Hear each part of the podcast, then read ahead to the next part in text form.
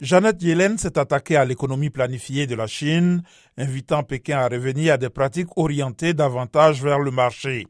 Nous souhaitons une concurrence économique saine, pas la loi du plus fort, avec un ensemble de règles équitables qui puissent bénéficier aux deux pays, a déclaré Mme Yellen lors d'une rencontre avec le Premier ministre Li Qiang.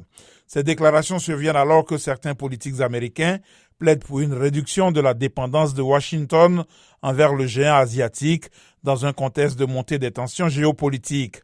Madame Yellen a préconisé la prudence sur ce point.